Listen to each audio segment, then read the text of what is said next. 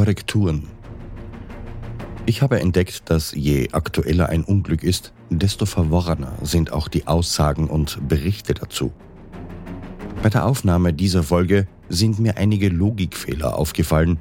Ich habe deshalb erneut und vertieft recherchiert und bin dabei auf einen regelrechten Sumpf an Informationen gestoßen. Amerikanische Quellen sind zum Teil Hollywood-desk aufgezogen und verdrehen Namen, Orte und Geschehnisse so, dass es dramaturgisch besser passt. Da wird ein Major nur wenige Minuten später zu einem Admiral und deren Assistenzeinsatz zum essentiellen Dreh- und Angelpunkt der ganzen Aktion. Thailändische Quellen strotzen vor Heldentum. Auch damit kann man wenig anfangen.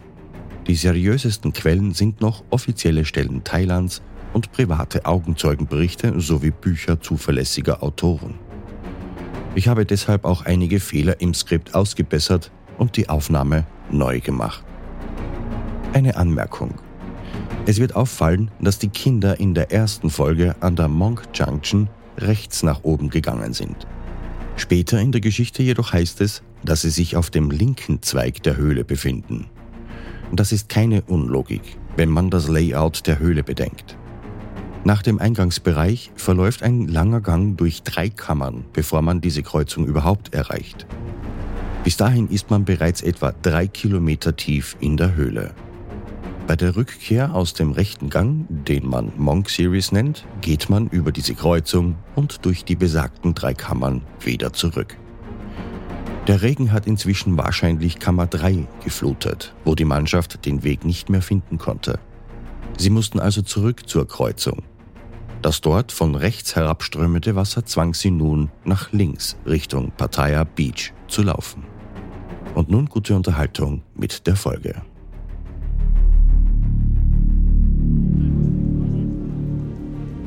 In der letzten Folge haben wir vom Mopa Fußballteam erfahren, die während eines Ausfluges in die Tamluang-Höhle gewandert sind.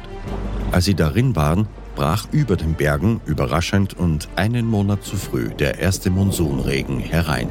Da die Berge dort hauptsächlich aus porösem Kalkstein bestehen und von mehreren Bruchlinien durchzogen sind, dringt das Wasser tief in die Berge ein und sammelt sich in den Hohlräumen des Massivs. Die Höhle, in der sich die Kinder und ihr Trainer befanden, ist ein solcher Hohlraum. Rasend schnell füllten sich die Gänge und versperrten der Mannschaft den Ausgang. Sie mussten sich immer weiter und tiefer in die Höhle zurückziehen, um immer höheren Grund zu finden, um so dem steigenden Wasser zu entkommen.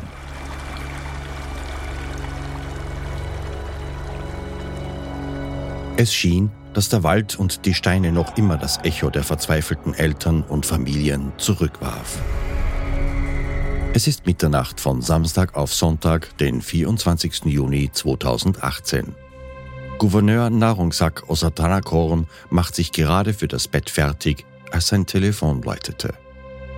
Narungsak ist der höchste Politiker der Chiang Rai-Provinz, in der sich die Höhle des Tam Luang befindet.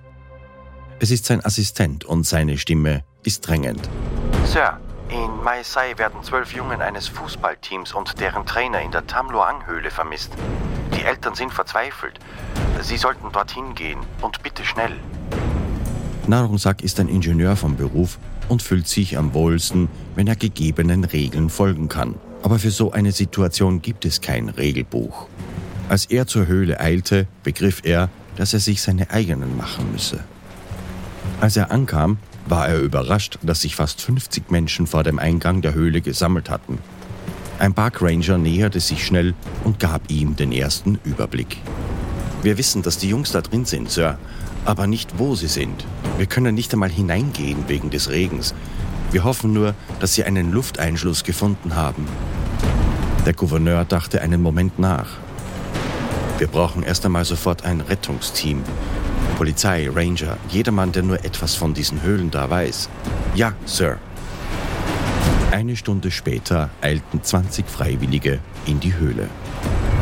Drei Stunden später tauchten sie wieder mit leeren Händen auf und vom Wasser zurückgeschlagen. Sie berichteten, die Strömung ist extrem stark. Das Wasser steigt sehr schnell. Es war zu dunkel, man konnte nichts sehen. Keinerlei Zeichen der Jungen. Der Gouverneur hatte keine Optionen mehr, zumindest für diese Nacht. Nun, wir müssen uns zurückziehen. Wir brauchen Menschen, die diese Höhle kennen.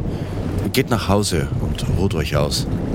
Als der Gouverneur zu seinem Wagen zurückging, rief einer der Ranger, da gibt es einen Höhlenforscher hier in der Gegend, der kennt diese Höhle.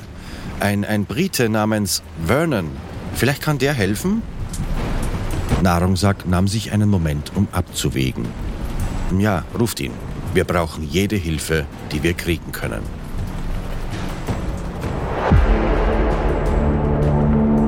Wenn etwas in der Wildnis schief geht, geht es meistens schnell und ohne Vorwarnung. Innerhalb weniger Augenblicke kann dein Leben am seidenen Faden. Ich bin Thomas Speck und dies ist Against Fate, der True Survival Podcast. Wöchentlich präsentiere ich dir die unglaublichsten und spannendsten Überlebensgeschichten der Welt. Du hörst Teil 2 der Serie In der Tiefe begraben.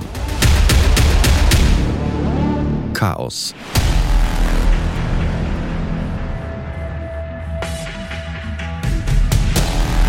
Es ist 24. Juni, 10 Uhr, und Vernon Unsworth kämpft sich langsam vor, um die Kammer 4, Pattaya Beach, der Tamluang-Höhle zu erreichen. Er kennt die Gänge und Windungen der Höhle wie seine Westentasche, aber auch er hat noch nie so etwas gesehen. Wasser rauscht an den Seiten der Tunnel in zwei schmalen Flüssen entlang. Der Gouverneur sagte noch, es könnte unpassierbar werden, aber Vernon glaubte das nicht. Jetzt ist er sich nicht mehr so sicher. Vernon ist 63 Jahre alt und erforscht Höhlen, seit er 16 war. Es ist nicht einfach ein Hobby, es ist eine Passion für Vernon. Er liebt es, der Erste zu sein, der eine Höhle betritt, wo noch nie ein menschlicher Fuß gewesen ist vor ihm. Es gibt ihm das Gefühl, ein Entdecker zu sein. Die Tamloang-Höhle hat niemals aufgehört, ihn zu begeistern mit all ihren Kammern und Passagen und den Steinformationen. Er verbringt fast das halbe Jahr in Chiang Rai. Es ist sein zweites Zuhause. Die Einheimischen nennen ihn verrückter Höhlenmensch, Crazy Caveman, wegen seiner Obsession. Aber dies ist das erste Mal, dass er seine geliebte Höhle in der Regenzeit sieht und er erkannte sie stellenweise nicht mehr wieder. Er sprach zu seinem Freund Luck, ein Einheimischer, der manchmal mit ihm auf Entdeckungen ging. Das ist sonderbar, oder? Luck nickte. Ja, der Regen sollte nicht so früh da sein. Als sie die T-Kreuzung, die Monk Junction, erreichten, blieben sie überrascht stehen. Sie haben erwartet, eine enge Vertiefung vorzufinden, deren Boden immer mit Wasser gefüllt ist und wo nach links abwärts und rechts aufwärts jeweils ein Gang weiterführt. Stattdessen sahen sie nur Wasser. Der gesamte Bereich war vollkommen geflutet. Das Wasser strömte darüber hinweg in den Gang nach links. Sie kamen nicht einmal an die Kreuzung heran. Und wo waren die Jungs? Die können gar nicht rechts gegangen sein. Da würden sie heruntergespült werden. Die sind sicherlich nach links Richtung Pattaya Beach. Vernon begann zu rufen. Jungs? Coach? Irgendjemand da? Es brachte nichts. Das Wasser war zu tief und verschluckte jeden Ruf. An ein Weiterkommen war ebenso nicht zu denken. Im Laufe des Tages kamen immer mehr Helfer und Retter, die versuchten, in die Höhle einzudringen, aber sie alle wurden bei Monk Junction zurückgeschlagen. Taucher fanden sich in Wasser wieder, das bis zu ihrem Nacken reichte und stellenweise die Höhlendecke erreichte. Niemand erreichte einen Punkt, wo die Jungs oder der Coach sich hingeflüchtet haben könnten. Und der Regen hörte noch immer nicht auf. Wenn es nur die geringste Chance gibt, die Kinder da rauszuholen, dann nur mit qualifizierten Tauchern. Männer mit Erfahrung im Such- und Rettungsdienst, das Beste, das Thailand bieten kann. Der Gouverneur griff zum Telefon und rief die Thai Navy Seals. Spät am Abend des Sonntags ist Rear Admiral Arpakorn Yongkongaev gerade dabei, seinen Tag zu beschließen, als er seinen Anruf erhielt. Es war der Kommandeur, brauchen die Seals in der Tamluang. Zwölf Jungen sind vermisst. Der Gouverneur braucht unsere Hilfe. Das war keine Anfrage. Es war ein Marschbefehl. Arpakorn ist ein großer, muskulöser Mann mit vom Leben geprägtem Gesicht und militärischem Schnitt. Er ist der Chef des elitärsten Zweiges an Kämpfern in Thailand, den Thai Navy SEALs. Die nehmen es mit den gefährlichsten Missionen des Landes auf. Terrorismus bis Befreiungsaktionen von Piraten.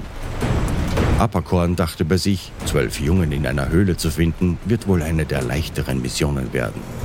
Eine kleine Rein- und Raus-Operation. Wir werden zur Dämmerung morgen wieder daheim sein. Als die Seals um 4 Uhr morgens Tamluang erreichten, war man überrascht, dass das hier weit größer war als vorerst gedacht. Fast 100 Menschen vor dem Eingang versammelt, Kameras und Presse. Der Admiral erfuhr, dass das Wasser hoch steht und weiter steigt und dass die Route unpassierbar sei. Aberkorn versicherte, dass seine Jungs durchkommen werden. Das einzige Problem, keiner seiner Jungs hatte jemals Höhlentauchen trainiert, noch weniger eine Höhlenrettung je durchgeführt. Bedenkt man den Mangel an Erfahrung und den Zuständen in der Höhle zu dieser Zeit, waren diese mutigen Männer im Begriff, eine Aktion anzutreten, die durchaus als Selbstmordmission enden konnte. Die Seals selbst wussten davon nichts. Alles, was die wussten, war, sie müssen die Jungen finden und lebend herausbringen. Am späten Nachmittag war der Eingang zur Höhle Ground Zero für eine Operation, die mehr als 100 Menschen stark war. Freiwillige in orange reflektierenden Westen sperren den Eingang zur Höhle, Parkranger, Retter und Einheimische sahen weiterhin sorgenvoll zu. Die Geschichte der eingeschlossenen Mannschaft und deren Coach sandte mediale Wellen über ganz Thailand. Die Entscheidung des Gouverneurs, die Seals dazuzuholen, hat das Ereignis zu einer umfassenden Militäroperation gemacht. Aber Vernon Unsworth weiß, die Navy Seals sind keine Garantie, dass die Rettung gelingen kann. Die haben ganz simpel nicht die notwendige Erfahrung, um so eine Mission anzunehmen. Vernon wusste das. Deren Anzüge sind für warmes, tropisches Wasser designt, nicht für die eiskalten Fluten in der Höhle. Die haben ja noch nicht einmal eine Karte der Höhle oder irgendwelche Richtlinien, wie man darin vorgeht. Und schlussendlich tauchen sie mit nur einer Luftflasche, die einen Taucher nur bis zu einem bestimmten Punkt bringen kann. Er arbeitete mit den Seals zusammen, so gut er konnte, und hat ihnen seine selbst angefertigte Karte der Höhle überlassen. Die Soldaten errichteten ein kleines Basislager an der Monk Junction und verlegten Strom- und Telefonleitungen und brachten einen kleinen Generator und Pumpen sowie Schläuche mit, um zu versuchen, die Gänge hinter der Kreuzung zu entleeren. Vernon wartete auf die Rückkehr der ersten Gruppe. Neben ihm stand ein einheimischer Taucher, der ebenso Sorge hatte, dass die jungen Soldaten nicht darauf vorbereitet sind, was ihnen in der Höhle begegnen wird. Als diese Gruppe endlich auftauchte, berichteten sie, dass voranzukommen extrem rau war. Keine Sicht wegen Schlamm und aufgewirbelten Sand. Sie kamen bis an die Pattaya Beach, aber die Mannschaft war nicht dort. Alles, was sie fanden, war eine grüne Leine. Das Team war erschöpft, außer Atem, aber sie wollten wieder hineingehen. Und der Regen wurde immer stärker. Der Wasserstand wurde rasend schnell höher. Die Seals und Vernon wurden vom Wasser zurückgedrängt, sie mussten die Kreuzung verlassen. Sämtliches Equipment musste dabei zurückgelassen werden, so schnell stieg das Wasser. Jetzt befanden sie sich in Kammer 3, wo sie ihr Basiscamp erneut aufschlugen. Vernon sagte zu seinem Freund, das ist blanker Wahnsinn. Luck schüttelte den Kopf. Die Seals würden sterben für diese Jungs. Wir müssen ihnen helfen. Vernon nickte. Er wusste ganz genau, wen er anrufen müsste. Jetzt musste er nur die Leute überzeugen, die hier das Kommando hatten. Am nächsten Morgen ging Vernon zur Ranger-Station, die zum de facto Hauptquartier für diese Mission geworden war. Die Hütte steht 50 Meter neben dem Eingang der Höhle. Im kleinen Raum standen billige Plastikklappsessel und ein Kartentisch. Hier versammelte sich die Führungsriege für ihre Besprechungen. Als Vernon eintrat, fand er Gouverneur Nahrungssack am Telefon mit der Presse sprechend.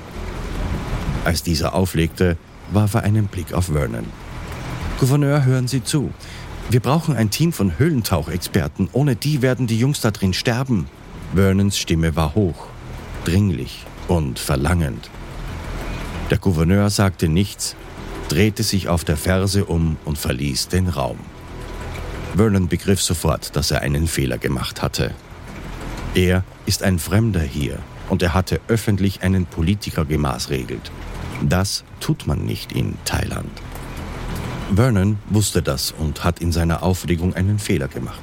Er wusste, dass er nun einen anderen Weg finden musste, sein Anliegen vorzubringen. Titan schauerte in einer dunklen Ecke der Höhle. Es ist später Nachmittag jetzt am 26. Juni 2018 und das Team saß seit fast drei Tagen in der kalten Falle der schlafenden Prinzessin. Titan hat sein Bestes versucht, nicht jedes Mal in Panik zu verfallen, wenn das Wasser weiter anstieg und Coach Ake sie noch tiefer in die Höhle führte. Heute Nacht hat er die Taschenlampenwache. Die Batterien waren fast zu Ende, aber es war seine Aufgabe, Wache zu halten, während die anderen schliefen. Die scharfen Schatten, die über die Höhlenwände und Decke zitterten, machten Titan Angst. Neid, Neid, wach auf! Neid, hast du das auch gehört? Neid rollte sich herum, erschöpft wie alle anderen. Was ist denn, Titan? Da ist ein Hahn in der Höhle. Nein, da ist keiner.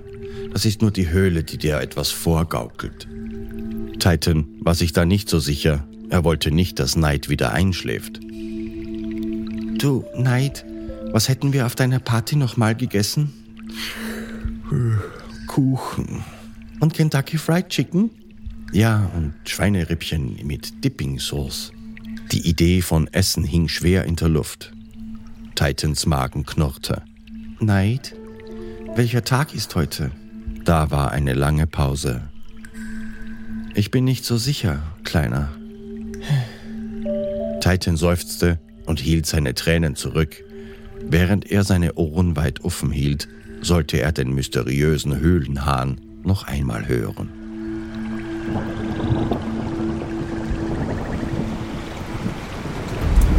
Es ist 21 Uhr, den Dienstag, 26. Juni. Türme an dunklen Wolken schrammten über den Himmel und der Monsun schüttete Ozeane an Regen auf das Blechdach der Rangerstation. Vernon ist zurück, diesmal für ein Meeting mit dem Tourismusminister des Distriktes und er hat einen neuen Plan. Er wird ruhig sein, überzeugend und sehr vorsichtig, nicht beleidigend oder verletzend aufzutreten. Sir, wir werden Hilfe von außen brauchen. Die Seals sind großartig und die können eine Menge tun. Aber dies ist einfach zu groß für sie alleine.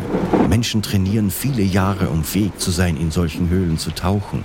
Und es ist absolut gefährlich. Wir bräuchten Menschen mit großer Erfahrung, Sir. Es ist die einzige Hoffnung für die Jungs. Der Minister schloss für einen Moment die Augen, um zu überlegen. Wen schlagen Sie vor? Vernon überreichte eine handschriftliche Notiz. Da sind nur eine Handvoll Menschen auf der Welt, die qualifiziert genug sind, um eine solche Mission anzunehmen. Die Namen sind Rob Harper, Rick Stanton und John Wollanthan. Die sind Teil eines spezialisierten Höhlenrettungsteams in England. Das sind die Besten der Welt, Sir. Bringen Sie die bitte her und vielleicht haben wir eine Chance. Der Minister sah ihn eine kurze Weile an.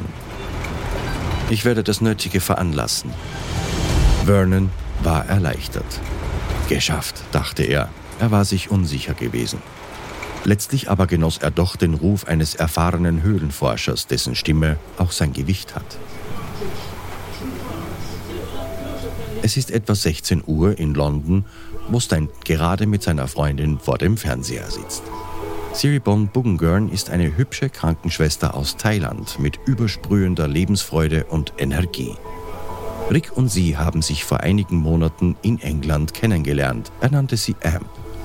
Sie war es, die ihm schon von den vermissten Jungen in der Höhle erzählt hat, als sie die Neuigkeiten von zu Hause erfuhr. Beide wussten, es ist nur eine Frage der Zeit, bis Rick den Anruf erhalten würde. Es war Rob Harper. John, wir haben ein Hilfeersuchen aus Thailand, wo eine Gruppe von Kindern in einer Höhle eingeschlossen ist. Kann ich auf dich und John zählen? Klar. Wo und wann? Mai Sai, Thailand. Der Flug nach Bangkok geht um 9 Uhr und wir sollen das Unerwartete erwarten. Als Rick auflegte, rief er sofort John an. Geht es los? Ja, es geht los. Wir sind auf den 9 Uhr Flug gebucht. Haben Sie irgendwas zur Situation vor Ort gesagt? Erwarte das Unerwartete. Mehr kann ich dazu nicht sagen. Rick begann sein modifiziertes Tauchequipment zu verpacken, während Amp ihn nervös dabei beobachtete. Ich bin in der Nähe dieser Höhle aufgewachsen. Die Formation oberhalb wird der Berg der schlafenden Prinzessin genannt. Wenn du auf die Hügellinie blickst, sieht es aus wie eine Frau, die liegt. Die Einheimischen denken, dass die Höhle heimgesucht wird vom Geist der Prinzessin. Rick schaute zu ihr auf und lächelte. Nun, dann lass uns hoffen, dass die Prinzessin nicht aufwachen wird.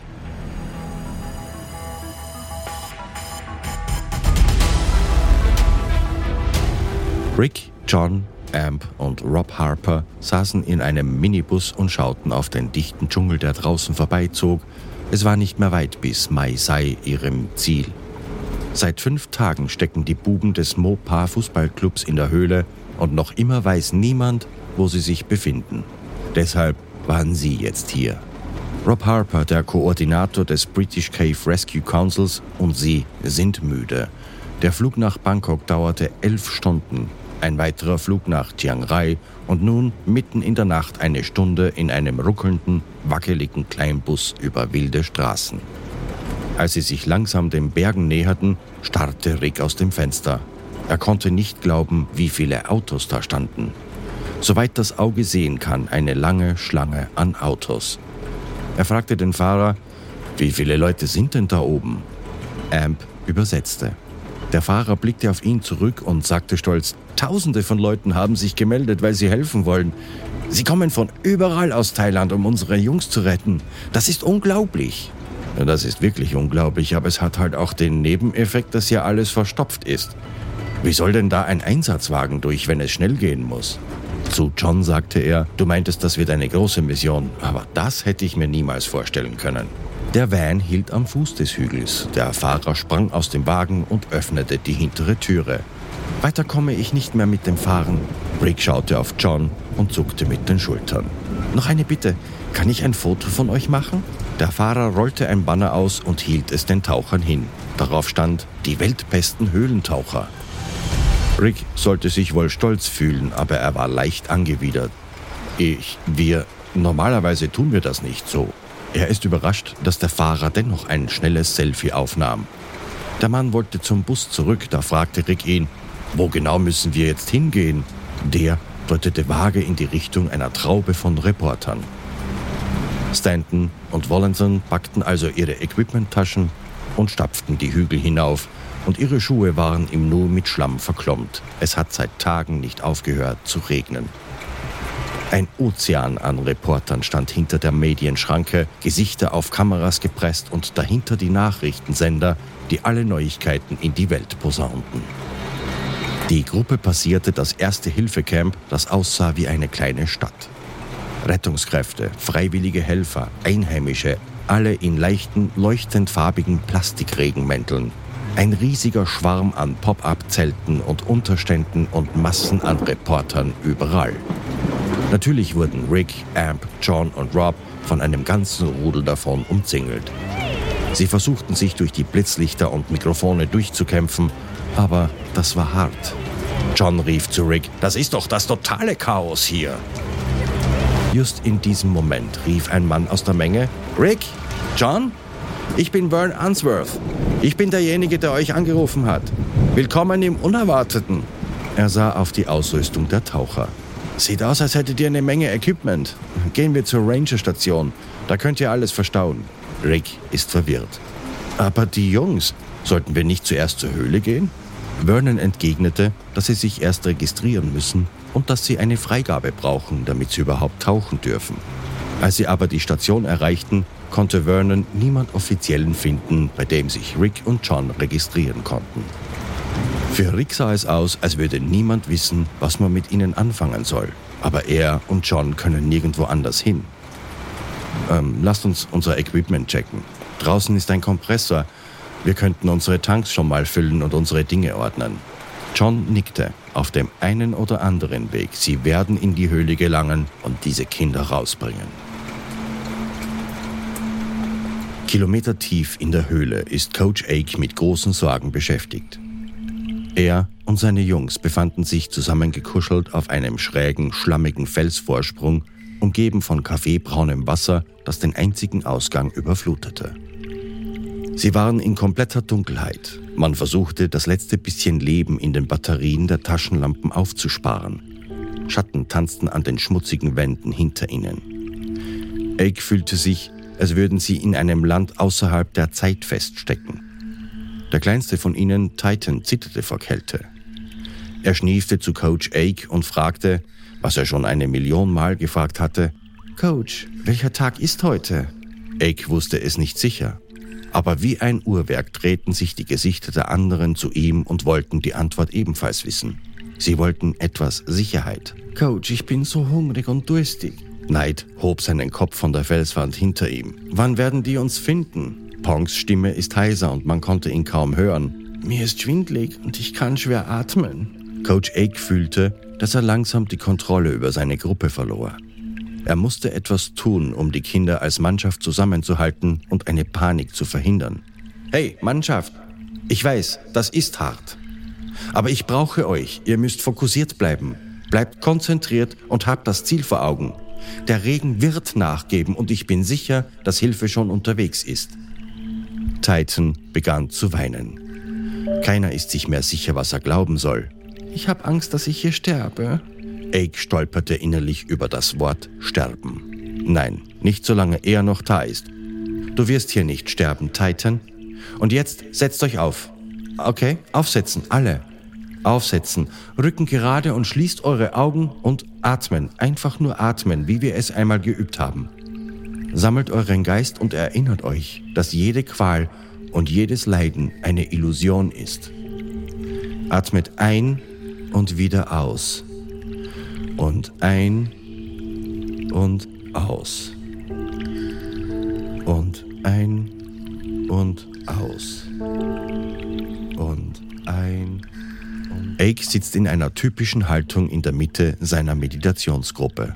Er als ehemaliger buddhistischer Mönch war trainiert im Pranayama, einer Meditation, die sich auf die Kraft der Atmung fokussiert. Nun, Jahre später, kann Ake nicht mehr als zu begreifen, dass die Jahre im Kloster ihn für genau diesen einen Moment vorbereitet haben. Er sah sich die Jungen um ihn herum an, alle mit geschlossenen Augen, aufrecht, Sie haben schon öfter zusammen meditiert vor Fußballspielen, aber noch nie so tief. Sie machen das großartig. Ake war stolz auf sie. Und dann, wie ein kleines Wunder, all die Herzschläge beruhigten sich und Gelassenheit und tiefe Ruhe kam in die finstere Höhle. Der Trainer und die Jungen bemerkten nicht einmal mehr, dass die Batterie der Taschenlampe ausging und es endgültig schwarz wurde. Sie sind zu verloren in ihrem Atem und erlaubten ihrem Geist, zumindest vorläufig, zu einem Platz zu wandern, wo es keine Kälte, Finsternis, Hunger oder Angst gab. Es ist ein Gefühl des Friedens. Währenddessen unternahmen Rick Stanton und John Wollanthan und Rob einen ersten Tauchgang, um für sich eine erste Aufklärung der Umstände zu erreichen. Sie haben niemanden danach gefragt und sie wurden von niemanden daran gehindert.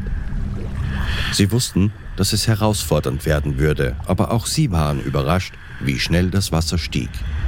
Ihr Koordinator Rob Harper wurde von der Strömung mitgerissen. Sie mussten ihm heraushelfen. Es ist 1 Uhr morgens, sechs Tage jetzt, seit die Mannschaft vermisst wurde. Major Charles Hodges ging vom Basecamp-Parkplatz durch den Regen. Schlamm floss an Zelten, Lastwagen, Essensständen und provisorischen Depots vorbei. Hodges ist ein Militär der 335. Special Operations Group der US Air Force. 18 Stunden zuvor wurde sein Team von Okinawa, Japan, gerufen. Thailand und die USA stehen seit Jahrzehnten in militärischer Zusammenarbeit. Es war keine Überraschung, dass er und seine Einheit zur Unterstützung beigezogen wurde. Diese Spezialeinheiten sind das, wen man ruft, wenn man herausfinden möchte, wie man das Unmögliche vollbringen kann. Sie sind über die ganze Welt verteilte Einheiten, die die effizientesten Lösungen zu den komplexesten und gefährlichsten Krisen herausfinden sollen. Sie können auf einen Berg an Fähigkeiten zurückgreifen, von Flaschentauchen bis Bergsteigen, Geologie, Vermessung. Sie sind aber vor allem darauf spezialisiert, Dinge zu organisieren. In anderen Worten, Ordnung zu erschaffen, wo ansonsten nur Chaos herrscht. Wenn jemand in einer Höhle steckt und man braucht jemanden, der ein Team zusammenstellen kann und um eine Rettung zu planen, sind das die Leute, die man braucht. Major Hodges ist eine Menge gewohnt. Unordnung, Chaos, Durcheinander. Aber diese Szene ist selbst für ihn viel auf einmal. Im Augenblick ist er erschöpft und ausgelaugt. Er hat den größten Teil seiner Leute ins Bett geschickt, während er selbst und ein kleines Team zur Höhle eilten. Er wollte die Situation mit eigenen Augen sehen. Er stolperte fast über die Feuerwehrschläuche und elektrischen Kabel, die nahe des Höhleneingangs in wilden Schlingen am Boden verteilt herumlagen und fast im Schlamm verschwanden. Das sind Freiwillige und Pumpenarbeiter, die im Eingang der Höhle herumliefen. Hodges bemerkte jedes Detail, das ist sein Job. Und er bemerkte schnell, dass es irgendwie keinerlei Zusammenhänge in all der Arbeit hier gab, nur ein konstantes Summen an Beschäftigung. In der Eingangskammer bemerkte er den feuchten Geruch. Keine Überraschung, es hat seit Tagen geregnet. Er und sein Team gingen tiefer in die steinerne Halle und er ist überrascht, wie groß sie ist. Richtig groß und dunkel. Aber Hodges konnte einen Schlammfluss an der inneren Wand erkennen. Er wendete sich an seinen Master Sergeant, Derek Anderson. Sehen Sie sich die Schlammspuren an. Ich würde sagen, die gehen hoch auf bis hm, acht Meter. Ich denke, wir wissen jetzt, wie hoch das Wasser hier werden kann. Anderson ließ seine Hände über die Wand gleiten. Der Major hatte recht, so wie es aussah, hat der Fluss in der Höhle noch nicht einmal ansatzweise seine maximale Höhe erreicht. Hodges ging langsam über den rutschigen Grund weiter, kletterte über Felsen näher zum ersten Durchgang in den ersten Gang der Höhle, als ein thailändischer Arbeiter zu ihm schrie, Gehen Sie zurück, das Wasser steigt. Die Thai Seals sagten, dass keiner hier rein darf, also gehen Sie zurück. Er und Anderson sahen sich an. Anderson zuckte mit den Schultern. So schlimm sieht es gar nicht aus. Wie schnell kann das Wasser denn wirklich steigen? Hodges winkte höflich zu dem Arbeiter zurück und ging weiter. Und je weiter sie kamen, desto weniger konnte man klar erkennen. Gehen Sie zurück! Kommen Sie! Wir haben bereits Wasser im Eingang! Die Stimmen haben nun einen dringlichen Klang und Hodges winkte seinem Team. Hm, let's go. Der Rückweg dauerte nur drei bis vier Minuten, aber nun bemerkten sie, dass der Boden bereits knöcheltief im Schlamm versank. Es kam tatsächlich verdammt schnell. Der Major hatte zwei Schlussfolgerungen aus diesem Ausflug. Erstens, das Wasser dringt von mehreren Quellen in die Höhle auf einmal ein. Zweitens, die Arbeiter haben recht, die Konditionen in der Höhle können sich von einem Moment zum anderen drastisch verändern. Diese Operation wurde gerade deutlich schwieriger. Ein paar Stunden später gaben die Thai Navy SEALs bekannt, dass alle Tauchoperationen aufgrund der schlechten Konditionen vorerst eingestellt werden. Am nächsten Morgen, als dies ihnen bekannt wurde, waren Rick, John und Rob nicht so sicher, ob diese Mitteilung sie ebenfalls inkludierte. Nicht, dass es wichtig wäre, sie werden in die Höhle gehen. Sie legten ihre Schuhe an, griffen ihre Ausrüstung und machten sich auf den Weg zum Eingang. Sie wissen nun, dank ihrer nächtlichen Sondierung, auf was sie sich einlassen. Die Höhle hatte bewiesen, sie ist ein unberechenbares Biest. Aber sie sind nicht um die halbe Welt geflogen, um in der Rangerstation herumzusitzen und darauf zu warten, dass der Regen aufhört. Sie wollten die Kinder retten und hatten vor, die Anweisung, nicht zu tauchen, höflich zu ignorieren. Die Wache am Eingang der Höhle testete sie nicht und ließ sie passieren. Wenigstens einmal nützte es ihnen, berühmt zu sein. Sie folgten einem Strang aus gummiummantelten Kabeln in die Höhle. Als sie den ersten überspülten Sumpf erreichten, bemerkten sie, dass der Wasserstand 20 cm höher als in der Nacht war. Auf einem trockenen Bereich legten sie ihr Equipment aus. Um Auftrieb zu behalten, verwendeten die meisten Taucher aufblasbare Westen, die viele hundert Dollar kosten können. Rick jedoch bevorzugte seinen Eigenbau aus einem alten Autoschlauch mit vielen Flicken darauf. Es sah nicht gerade nach einem Teil aus, den ein Profi nutzen würde. John neckte ihn. Du siehst aus wie eine Knackwurst. Rick verdrehte die Augen. Er war nicht hier, um den Preis als bestaussehender Taucher zu gewinnen. Das macht seinen Job. Mit den Luftflaschen aufgeschnallt, wateten sie in das dunkle Wasser in Richtung Kammer 3. Die Oberfläche des Wassers flickerte und verschwamm im Licht der selbstgebauten LED-Lampen. John dicht hinter Rick, als sie sich aufreihten für ihre In-Tandem-Formation. Lange Pumpschläuche und Kabel führten weiter in die Tiefe, ausgelegt von den Arbeitern. Diese laufen Kilometer durch die Höhle. Es ist keine bequeme Aussicht für Rick. Mit all dem Zeug ist das Risiko, einen Stromschlag abzukriegen, ziemlich hoch. Das möchte eigentlich niemand im Wasser. Und dann ist da der Müll, Wasserflaschen, fortgespülte Schachteln und Plastikteile. Das Zeug kann sich leicht in ihrem Taucherequipment verfangen und das kann ebenso tödlich sein. Dieser Tauchgang wird nicht einfach werden. Ihr Ziel ist bis zur Monk Junction durchzukommen. Dahinter ist die Pattaya Cave, das weiteste, das bisher von den anderen geschafft wurde.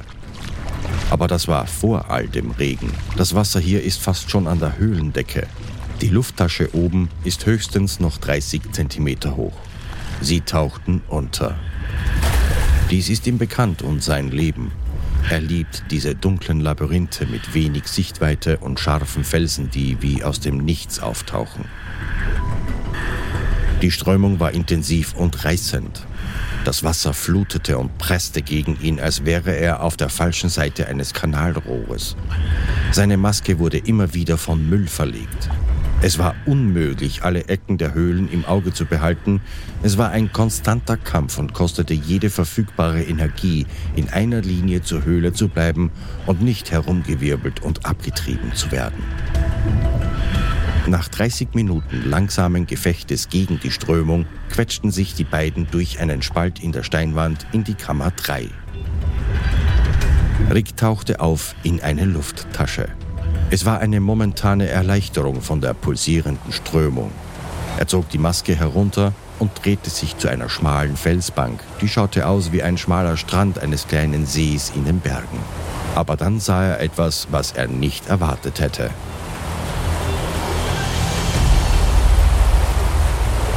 Da saßen vier Pumpenarbeiter auf dem Felsen, eng beieinander und schwer verängstigt. Sie winkten und deuteten panisch auf das Wasser unter ihnen. Help! Please help us! Rick kann nicht glauben, was er sah. Hier sollte niemand sein. Er sah zu John und nahm das Mundstück seines Rebreathers ab und sprach ruhig zu den panischen Männern. Was tut ihr hier? Nur, die Männer sprachen kein Englisch. Sein Verstand überschlug sich, während er sich umsah. Wie konnte das denn passieren? Er realisierte, dass die Männer hier eingeschlossen wurden, als das Wasser so schnell stieg und weil sie wahrscheinlich vertieft in ihre Arbeit waren. So wie sie aussahen, sind sie schon eine ganze Weile hier gewesen. Rick, sieh mal. John zeigte auf eine Öffnung in der Wand, fast oben in der Höhlendecke, wo das Wasser nur so hereinrauschte. Rick sah zurück zu den Rettungsarbeitern mit seiner Taschenlampe. Ihre Augen sahen ihn in höchster Angst an. Wir müssen sie schnappen und zupacken, sonst ersaufen sie hier in Kürze, einen nach dem anderen. Okay, mit Mimik und Zeichen versuchten sie zu erklären, was als nächstes geschehen musste.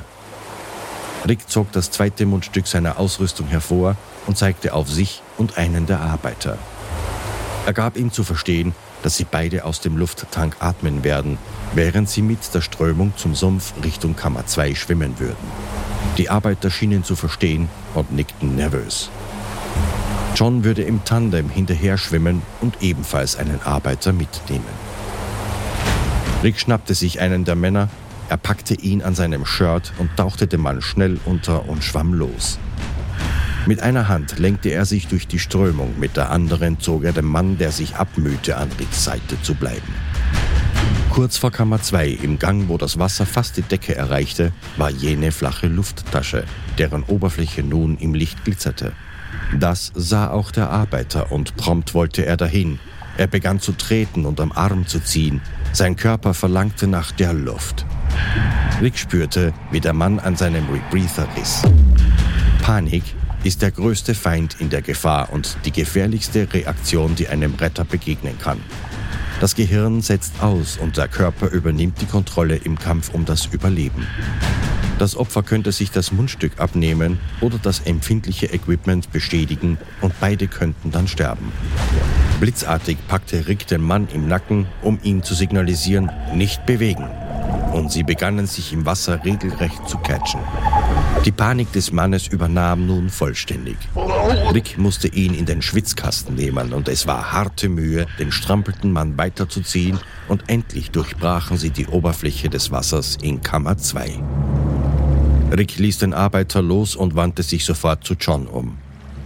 An dessen Gesicht konnte er ablesen, dass er dieselbe Erfahrung machen musste. Er deutete zurück zur Kammer 3. Zwei draußen, zwei noch zu holen. Das ist absolut verrückt. Ich meine, was machen diese Typen hier drin? Da gehen noch welche drauf, Mann. Stunden später tauchten Rick und John wieder am Eingang der Höhle auf. Sie waren müde und besiegt. Die Leute, die da standen, schienen nicht im geringsten erschüttert, dass vier Arbeiter fast gestorben wären. Selbst die vier Arbeiter schienen das irgendwie selbstverständlich zu sehen. Sie dankten Rick und John und gingen ihrer Wege. Niemand hätte eine Parade oder so etwas erwartet, aber es war seltsam, dass dieses Vorkommnis von scheinbar kaum jemanden überhaupt bemerkt wurde. Da war ein Mann, der aufmerksam wurde, als er davon erfuhr. Major Hodges von den Special Forces. Hodges wusste, wenn sie die Jungen überhaupt fanden, werden sie Männer mit Erfahrung benötigen, um die Kinder herauszubringen. Und Rick Stanton und John Wallenthan haben gerade ihren eigenen Ruf unter Beweis gestellt, die besten Höhlentaucher der Welt zu sein. Jetzt müssen sie nur noch die Kinder finden.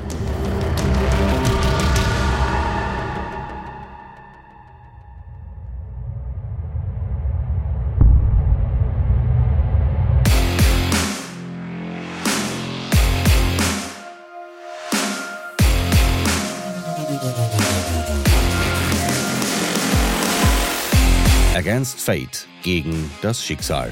Abonnieren auf Spotify, Apple, Google Podcasts, Amazon Music, Deezer oder wo immer du gerade hörst. Abonnenten des Mitgliederbereiches auf againstfate.at hören jede Folge ungekürzt als Director's Cut und werbefrei. Ihr erhaltet Zugriff auf unveröffentlichtes Material, Blogartikel, illustrierte Ausgaben der Serien im Download zum Nachlesen und regelmäßig die Möglichkeit zu Online-Treffen und persönlichen Stammtischen mit mir. Against Fate, der True Survival Podcast.